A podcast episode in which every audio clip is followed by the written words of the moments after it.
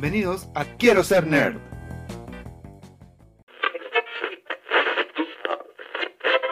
En la cápsula de la nostalgia de hoy,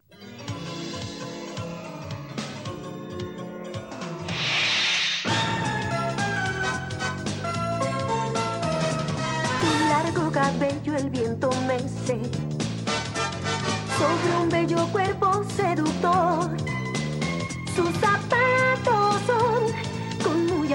alto tacón, siempre en busca de dinero y sin temor. Mikami y la Casa Fantasma es una serie basada en un manga escrita e ilustrada por Takashi Shina. Esta serie fue adaptada a la televisión, un anime de 45 episodios por Toei Animation. Ahora, esto fue hace casi 30 años, lo cual nos recuerda lo viejo que estamos.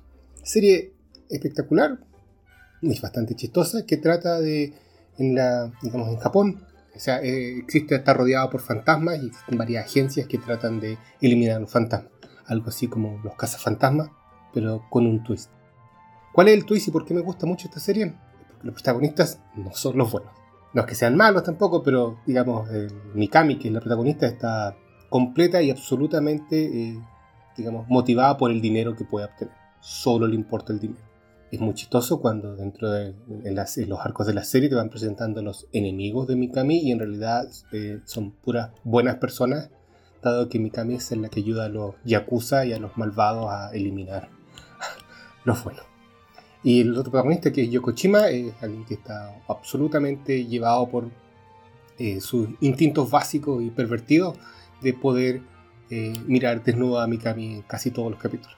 Es más, Mikami lo hace a propósito, para pagarle menos sueldo. Con esa, digamos, eh, dinámica entre los dos van pasando un montón de cosas dentro de la serie.